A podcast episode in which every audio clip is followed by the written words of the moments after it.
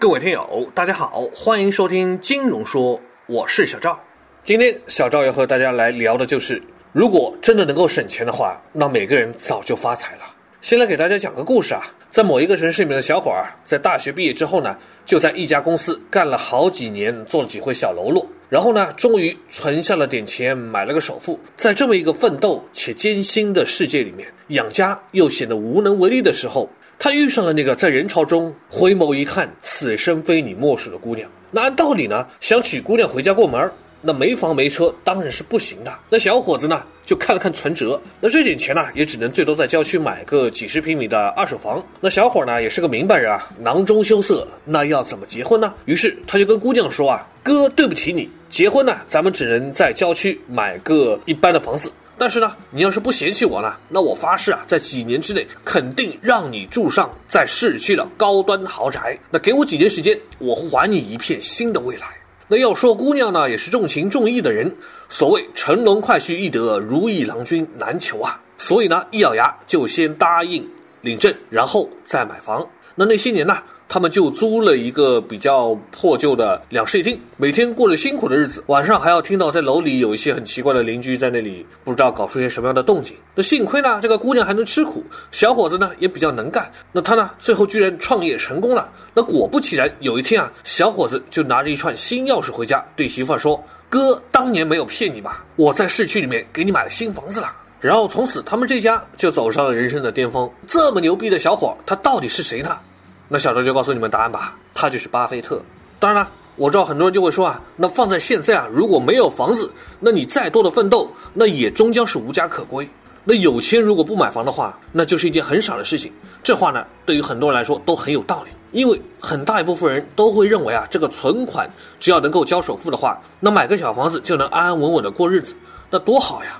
但是现实是什么呢？你越是这么想，日子就越焦虑，生活也就越吃力。急功近利的人才会盯住眼前的蝇头小利，赚不到钱，然后他就会想，那不花钱不就是不就得了吗？那当然，你就会发现，你不用钱嘛，日子就过得紧巴巴的。所以说呢，这个社会呢是不缺钱的，缺的是敢挣钱的人。你知道现实中哪种人最穷吗？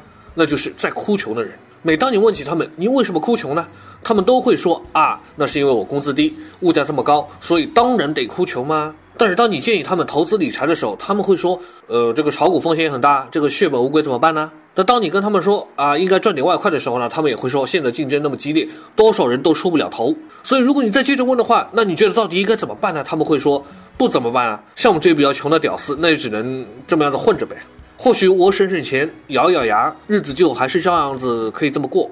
所以可能你就会发现啊，这个之所以穷呢，也并不是因为没有钱。省钱的人呢，脑子里面想的永远是怎么样的少花钱；而花钱的人呢，心里面想的永远是怎么赚到更多的钱。所以归结起来，你就会发现，省钱的人其实就是穷，花钱的人呢，可能就会富。所以你常常会听到这么一句话：钱从来不是省出来的，是赚回来的。那能用钱解决的事情呢，也都不叫什么事儿。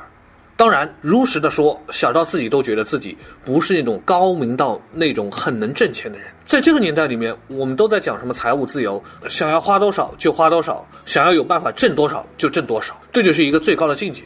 有一个人就曾经说过啊，我喜欢钱，但是我有两个方面的考虑。第一个就是我不想因为太忙而无法照顾家人，所以呢，光工作就没有意义了。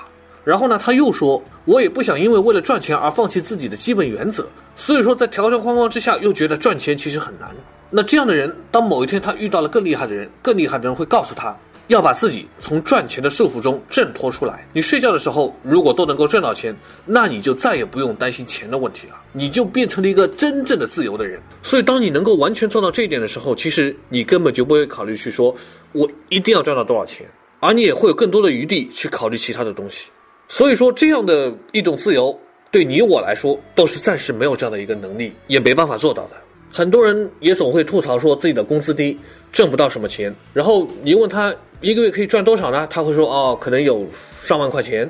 但是呢，因为他还会说，我其实还是很穷的。当然，肯定也真的是这样，因为他有太多的欲望跟压力，他需要付各种信用卡的借款、房租等等等等。所以当这些钱全部都用掉的时候，他会说，我确实是穷的。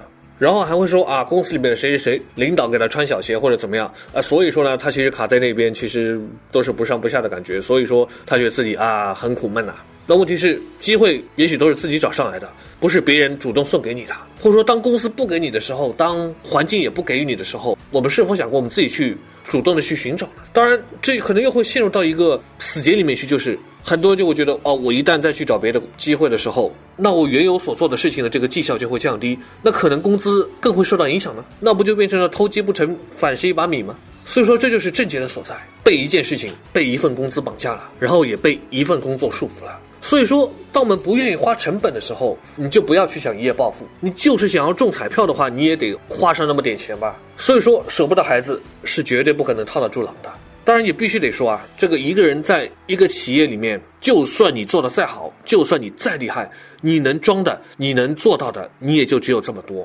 就像一个盘子一样，你吃完了盘子里的东西，你不去想着锅子里的东西，那你永远可能都在原地踏步。所以说，真的，我们穷不是因为没有钱。而可能正是因为被我们现在手上所握住的这么一点点钱困住了。当你只看到这么一小块钱的时候，你就看不到更大的钱。